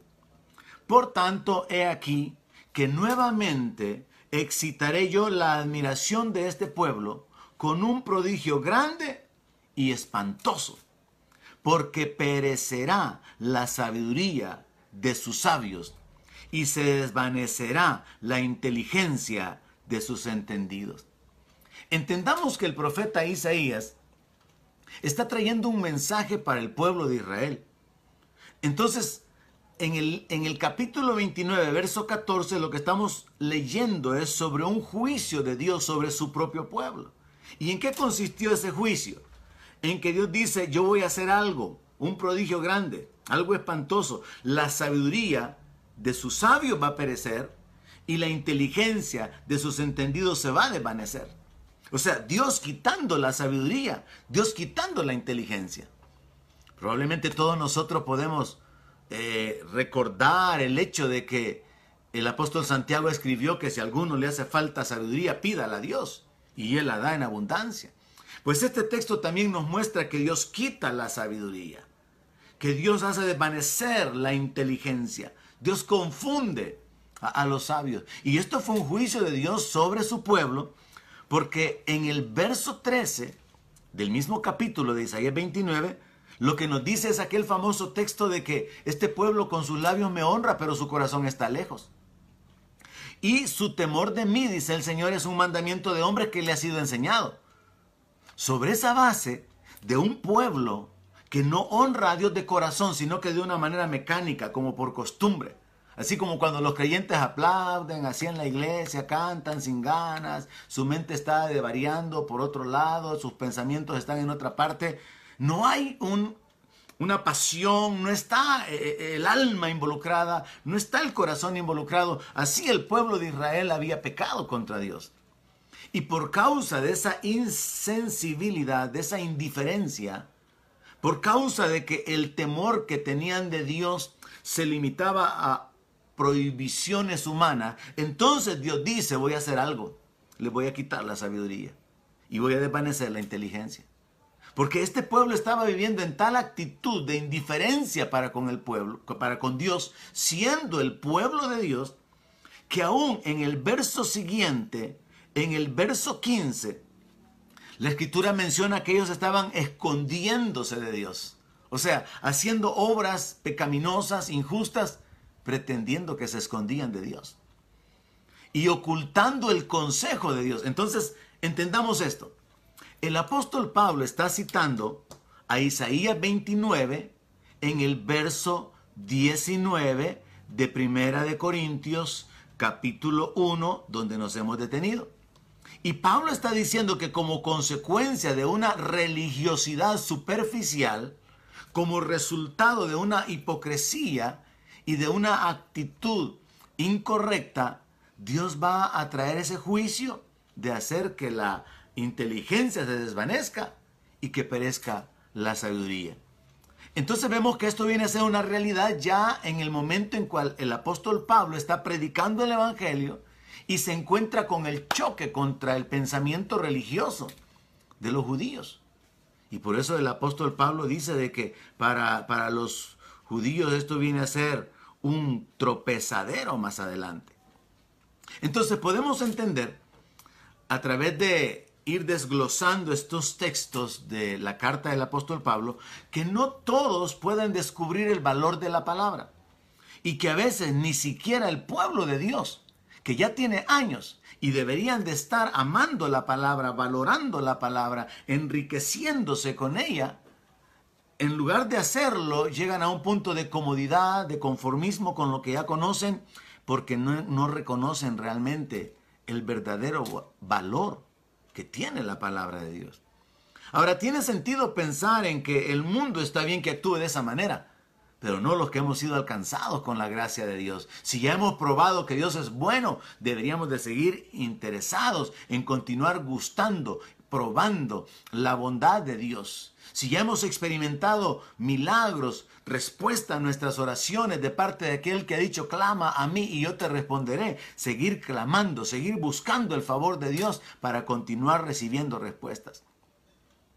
Ahora, el apóstol Pablo se enfoca en términos generales y señala que en realidad El mundo no puede conocer a Dios por medio de la sabiduría humana. En el verso 20 dice, ¿dónde está el sabio? ¿Dónde está el escriba? ¿Dónde está el disputador de este siglo? ¿No ha enloquecido Dios la sabiduría del mundo? Pues ya que en la sabiduría de Dios el mundo no conoció a Dios mediante la sabiduría, agradó a Dios salvar a los creyentes por la locura de la predicación. Muy a menudo cuando comparto la palabra, yo repito esta frase. Nuestra traducción de la Reina Valera a veces nos confunde por la manera en que fue redactada. Muchas veces se ocupa un orden que en realidad no nos permite comprender la idea. Así como sucede en el idioma inglés, que muchas veces los calificativos van antes del, sujeto. Entonces en la Reina Valera hay frases que como que están mezcladas y hay que cambiar el orden de las palabras para poder comprenderla. Y quiero explicarle este verso porque no resulta muy claro. Pues ya que en la sabiduría de Dios el mundo no conoció a Dios mediante la sabiduría, agradó a Dios salvar a los creyentes por la locura de la predicación. La forma de entenderlo sería esta. Ya que el mundo, con su sabiduría, no conoció a Dios en su sabiduría, le agradó a Dios que por la locura de la predicación se salvaran los que creyeran. O sea, es imposible que el ser humano llegue a alcanzar tal nivel de sabiduría que comprenda a Dios, que entienda a Dios y que pueda recibir con claridad los pensamientos, las intenciones, los planes que Dios tiene. Porque es tan elevada la sabiduría de Dios que la nuestra queda en una condición en la cual no podemos alcanzarla. Así como el Señor ha dicho que sus pensamientos son más altos, así como los cielos de la tierra. Son más altos sus pensamientos que los nuestros. Entonces, como el ser humano, por más sabio que sea, no puede conocer a Dios en su sabiduría, Dios tomó una decisión. Dios determinó que iba a salvar a los que creyeran la locura de la predicación, a los que creyeran ese mensaje sin sentido de un rey que fue crucificado. Ahora, podemos ver aquí en la palabra que claramente el apóstol Pablo está cubriendo no solamente a los judíos, porque se menciona el escriba, sino que menciona al mundo en general. Y es que al mundo le estorba la sabiduría. Mientras más sabio es el ser humano, mientras más intelectual es, se vuelve más necio. Es más difícil poder llegar a entender o a conocer a Dios como leímos en Jeremías capítulo 9. Mientras más sabio es el hombre, más necio se vuelve, más insensato, más difícil se vuelve el que pueda creer, el que pueda recibir el mensaje, el que pueda comprender o conocer a Dios. Así que vemos en el verso 22 que los judíos cayeron en el error, dado que tenían una relación con el Dios de los cielos que se había manifestado obrando milagros continuamente. Dice el apóstol Pablo en el verso 22, porque los judíos piden señales. Ah, los judíos estaban continuamente eh, siguiendo al Señor Jesucristo para probarlo, para tentarle, para ver cómo actuaba. Y en varias ocasiones le dijeron que hiciera señales. Que qué señal hacía. El Señor sanó a los enfermos, levantó a los muertos, limpió leprosos, liberó a los endemoniados. Y todavía le preguntan, ¿qué señal haces para que te creamos? Se ha dado ya la muerte, la resurrección del Señor, la ascensión del Señor. El apóstol Pablo está predicando el Evangelio y se encuentra con judíos que lo que quieren son señales, quieren evidencias quieren manifestaciones sobrenaturales. Y es que así hay mucha gente ahora. La gente anda pidiendo señales. La gente anda detrás de lo, de lo sobrenatural, detrás de lo místico, detrás de lo extraordinario. Y por eso caen en trampas tan ridículas como que una estatua está llorando, que a un cuadro le salió una lágrima de sangre, que una luz salió de un, del, del rostro de una estatua y la gente está siendo sorprendida llamando a eso milagros y señales divinos. La gente está viendo marcianos por todos lados, están viendo ovnis y extraterrestres por todas partes, porque la gente está como curiosa de poder ver señales, de poder ver cosas extraordinarias o sobrenaturales. Pero luego Pablo agrega, y los griegos buscan sabiduría. Recuerde que de, entre los griegos se hizo famosa la filosofía. Y ahí surgen los, los filósofos griegos, aquellos maestros llenos de, de conocimiento, aquellos que les gustaba eh, filosofar sobre la vida, sobre la eternidad, sobre la existencia, aquellos que salían con grandes eh, eh, análisis, como solamente una cosa sé y es que no sé nada, o pienso, luego existo. Una serie de razonamientos que parecen profundos y son parte del conocimiento que el ser humano puede alcanzar. Y es que también existe una gran parte del ser humano que así como los griegos andan detrás de la filosofía, detrás de la psicología, detrás del conocimiento, detrás de la ciencia. Y entonces Pablo dice, tenemos un problema con el mundo porque nosotros tenemos el mensaje de Cristo crucificado. Pero los judíos no quieren oír de Cristo que fue crucificado, los judíos quieren ver señales. Nosotros tenemos el mensaje, tenemos la locura de la predicación, pero los griegos no quieren oír predicación, los griegos quieren oír conocimiento, los griegos quieren revelación, cosas ocultas, cosas esotéricas. Y entonces Pablo concluye que en realidad el mensaje del Evangelio viene a ser un mensaje sin sentido para el mundo. En el verso 23 dice, pero nosotros predicamos a Cristo crucificado. Para los judíos es tropezadero y para los gentiles es locura. Imaginémonos el tiempo en el cual el apóstol Pablo comenzó a predicar el Evangelio en un ambiente lleno de diferentes creencias eh, religiosas y donde los que debieron apoyar la predicación del Evangelio, los judíos, fueron parte de los principales perseguidores de los apóstoles y de la iglesia. Entonces Pablo viene y concluye, nosotros estamos predicando el Evangelio de Cristo. Nosotros tenemos un mensaje que, que es el de la locura de la predicación, porque como a Dios le ha placido salvar a los que crean ese mensaje absurdo, ese mensaje sin sentido, pero nos encontramos con que los judíos tropiezan cuando se les presenta, cuando se les demuestra que Jesucristo murió por nuestros pecados. Porque ellos estaban esperando un rey. Y cuando ellos ya habían creído en el rey, cuando ya habían creído que Jesús es el Mesías, resulta que ese Mesías no cumplió las expectativas. No vino a establecer el reino. No vino con un mensaje de revolución, de levantarse en armas para libertarlos del dominio de Roma, sino con un mensaje de poner la otra mejilla, de que si te obligan a llevar una carga por una mía, llévala dos. Y entonces los judíos estaban confundidos con respecto a ese, ese mensaje que resulta absurdo de un rey que murió, de un Mesías que realmente no cumplió las expectativas de establecer el reino. Ese mensaje de un reino que no se ve, pero que hay que esperarlo.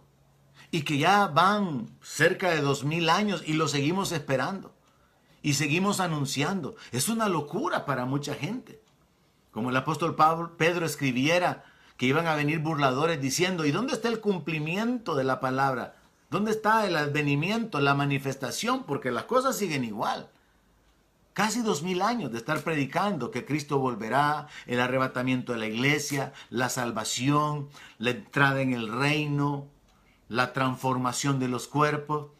Pero ese mensaje para el mundo sigue siendo locura. Porque es un reino que no se ve, sino que simplemente se le dice a la gente que hay que esperarlo, que hay que esperarlo. Por otro lado, la idea de una salvación gratuita por el simple hecho de creer no tiene sentido. La gente no puede recibir e, e, ese mensaje absurdo de que, de que va a ser salvo solamente por creer, porque piensan que tienen que ganarse la salvación. No es posible que sea sin méritos. Así que tenemos varios sistemas religiosos como el Islam, como el sistema católico, como el de los testigos de Jehová, que piensan que es a través de las obras, a través del esfuerzo humano, que se puede alcanzar la salvación. Aunque la palabra de Dios diga que no es por obras para que nadie se gloríe, que por gracia somos salvos, porque no depende de nuestros méritos, sino de lo que el Señor Jesús hizo en la cruz. No es por obras de justicia que nosotros podamos hacer o que podamos alcanzar, sino porque Cristo fue hecho pecado para que nosotros fuésemos hechos justicia de Dios en Él. Pero ese mensaje no tiene sentido. Ahora, ese es el mensaje que se ha continuado predicando y es el que ha causado que mucha gente alcance la salvación y experimenten el poder de Dios, experimenten el respaldo de Dios.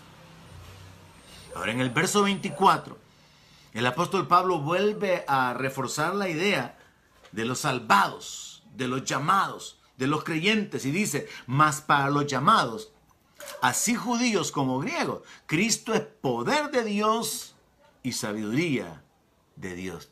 Es interesante entender que aunque el mensaje del Evangelio no tiene sentido para la inteligencia humana, para la sabiduría humana, no tiene sentido para la lógica humana, ser salvos por fe, esperar a un Dios que envió a su Hijo a morir por nosotros y permitió que lo mataran y ascendió y nosotros ni lo hemos visto, ni hemos oído su voz.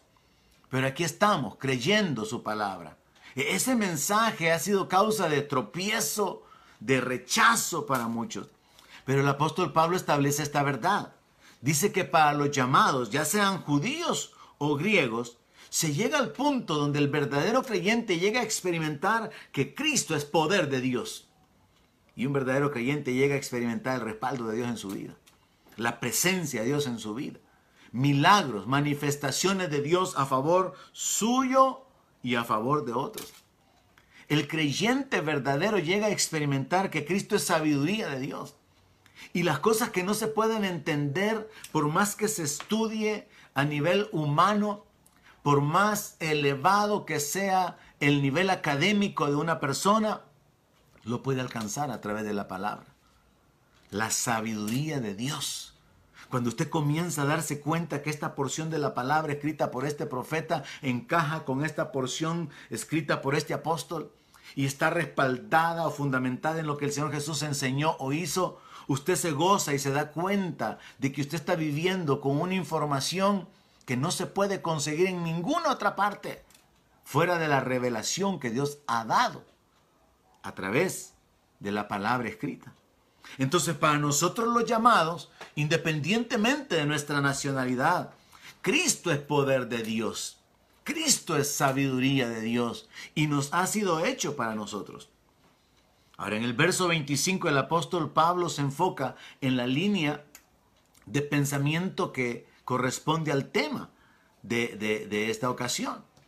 Y es que él explica que para que nadie se sienta orgulloso o se jacte dice que lo insensato de Dios es más sabio que los hombres.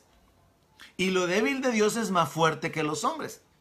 Fíjense entre ustedes, hermanos, dice, su vocación. No muchos de ustedes son sabios según la carne. O sea, las facultades intelectuales, el conocimiento acumulado, el estudio, la formación académica. Ni muchos de ustedes son poderosos, ni nobles. La iglesia no fue conformada con la gente de la alta alcurnia de los griegos, con la gente más intelectual, con la gente más influyente. No, la iglesia fue conformada desde sus inicios con la gente sencilla. Comienza con los pecadores, con aquel publicano. Continúa alcanzando gente de diferentes eh, eh, eh, ocupaciones, pero en los estratos más bajos, pero luego comienza a penetrar en esferas más altas, pero de una manera limitada. Y entonces el apóstol Pablo dice, lo necio del mundo escogió Dios para avergonzar a los sabios. Por eso es que cuando oían a Pedro y a Juan y sabían que eran hombres del vulgo, los menospreciaban y decían, y estos son hombres sin letras, ¿y de dónde tienen esta sabiduría? Lo mismo decían del Señor Jesucristo y que no es este el hijo de José el carpintero y que no conocemos nosotros a sus hermanos y sus hermanas.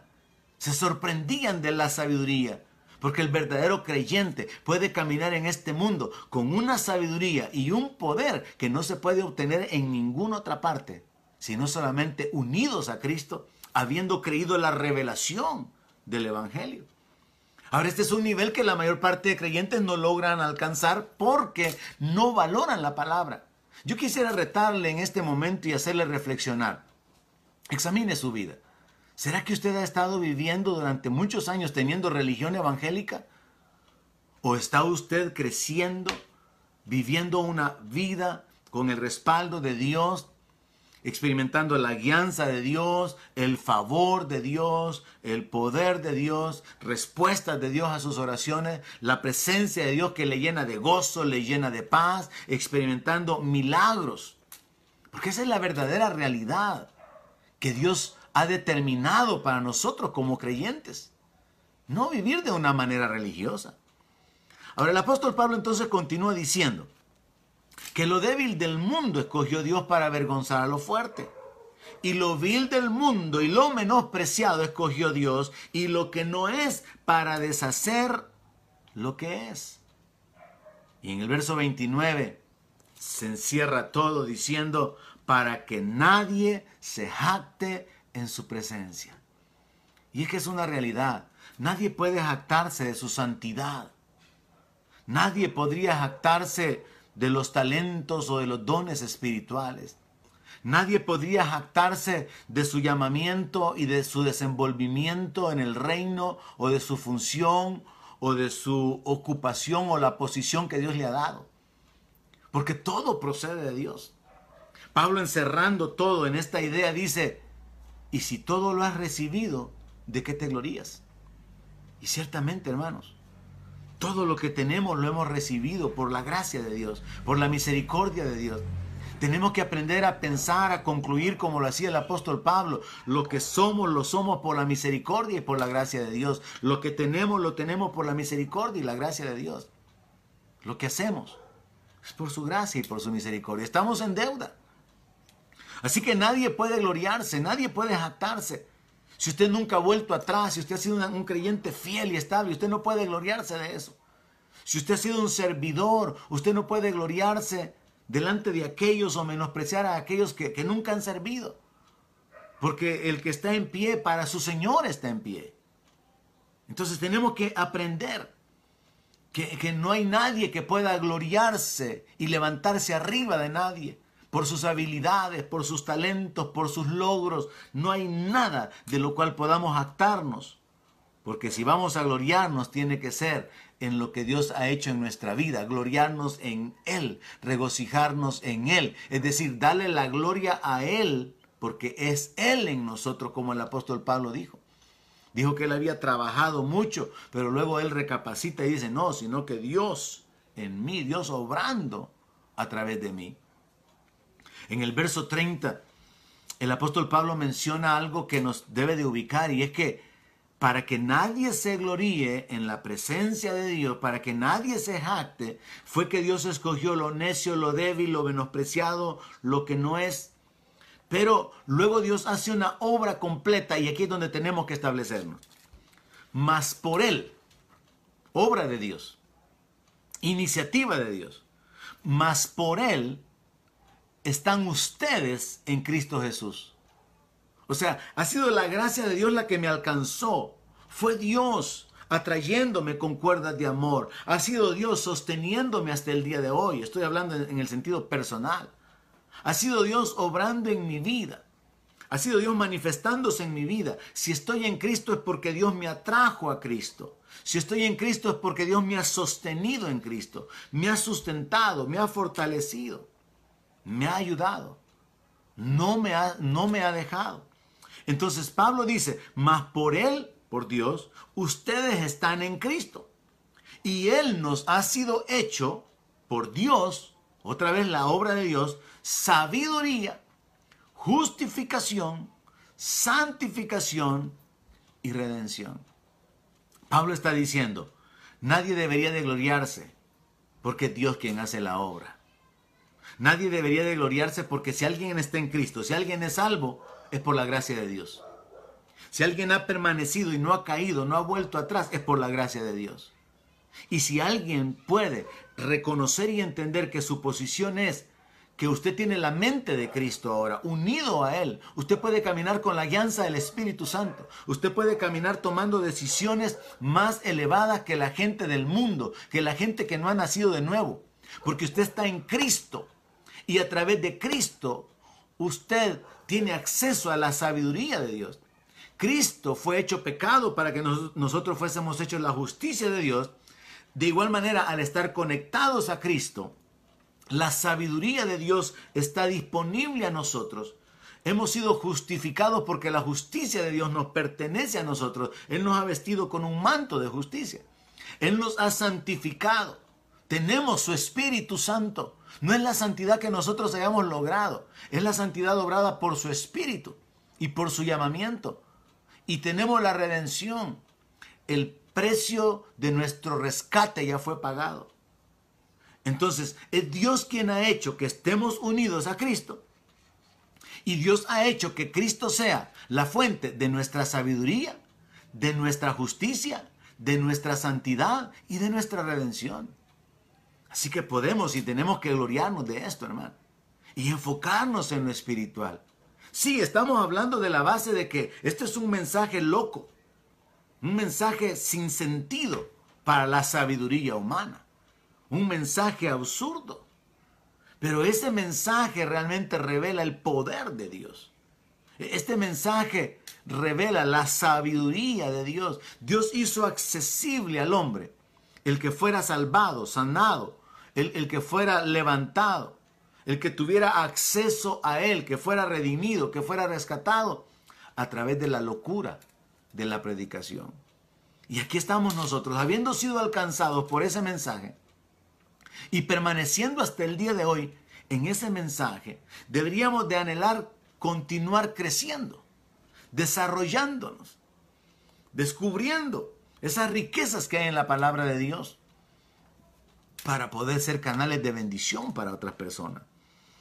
El apóstol Pablo dice en el verso 31 que Dios ha hecho todo esto a favor nuestro para que, como está escrito, el que se gloría, gloríese en el Señor. O sea que Dios ha obrado en nuestra vida, salvándonos, sosteniéndonos, sustentándonos, respondiendo a nuestro clamor, no pagándonos conforme a nuestras obras, siendo paciente, renovando su misericordia cada mañana. Nos ha unido a Cristo, nos ha hecho herederos, tiene reservada para nosotros esa herencia, nos ha llamado a su gloria eterna. Y Dios ha hecho todo eso a favor nuestro, para que como está escrito, el que se gloría, que se gloríe en el Señor. Entonces, tenemos que enfocarnos en esto. Yo repito muchas veces el hecho de que somos bendecidos, estamos bendecidos, somos bienaventurados, tenemos una posición privilegiada. Y, yo creo que realmente necesitamos descubrir esa posición para poder entonces descubrir los beneficios y que no sea simplemente una información en la cabeza, sino una realidad. Para poder vivir en un nivel más elevado, para poder vivir de otra manera, para poder vivir dándole gloria a Dios, llevando los frutos agradables a Él y siendo instrumentos en sus manos para que podamos gloriarnos de lo que Dios ha hecho en nosotros y a través de nosotros. En otras palabras, para que nos jactemos de lo que somos. Iglesia, nosotros tenemos una posición única en todo el universo. ¿A cuál de los ángeles dijo Dios jamás, mi hijo eres tú?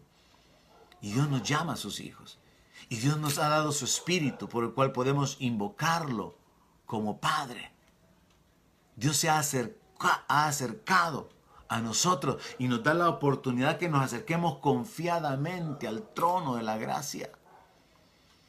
Como iglesia somos llamados a vivir en esa condición de entendimiento de las verdades espirituales y como dije hace poco, vivir persuadido, vivir convencido cuál es nuestra posición espiritual y gloriarnos porque somos hijos de Dios, jactarnos de que somos parte del pueblo redimido de Dios.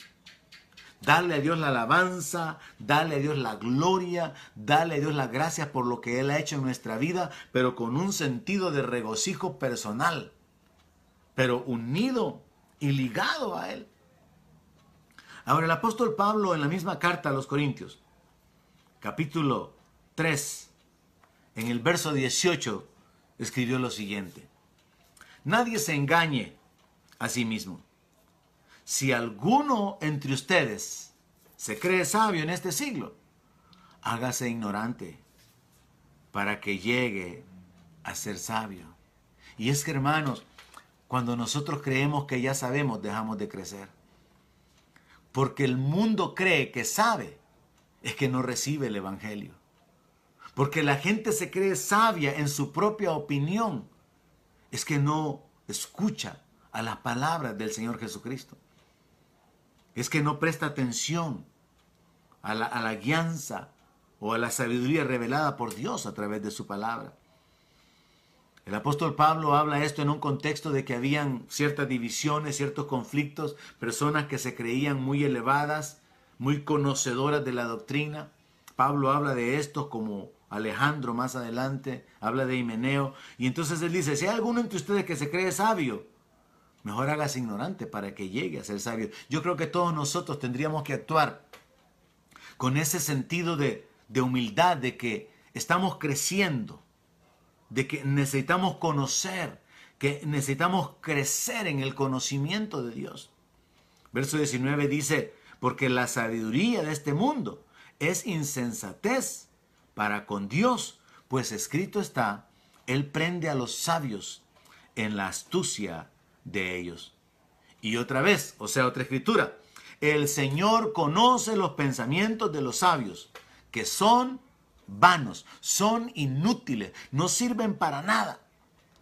Así que ninguno se gloríe en los hombres, porque todo es vuestro, sea Pablo, sea Apolos, sea Cefas, sea el mundo, sea la vida, sea la muerte, sea lo presente, sea lo porvenir, todo es vuestro y vosotros de Cristo y Cristo de Dios. Tal es la posición que Dios nos ha dado como, como iglesia, hermanos, que dice que Dios ha determinado que la multiforme sabiduría del conocimiento de Dios o de Dios sea dada a conocer por medio de la iglesia a los principados en este siglo.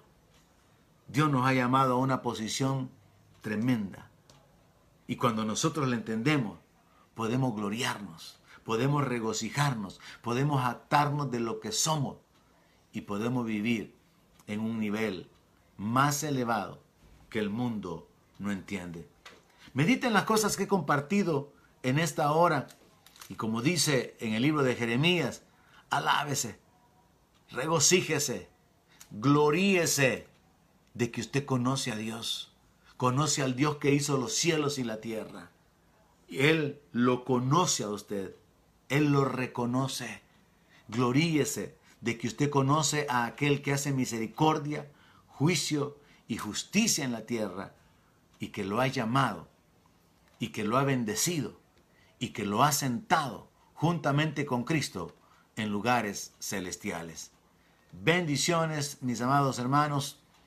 No se olviden compartir la palabra a través de este medio y en la medida de lo posible, de una manera personal y directa. Que Dios les bendiga a todos.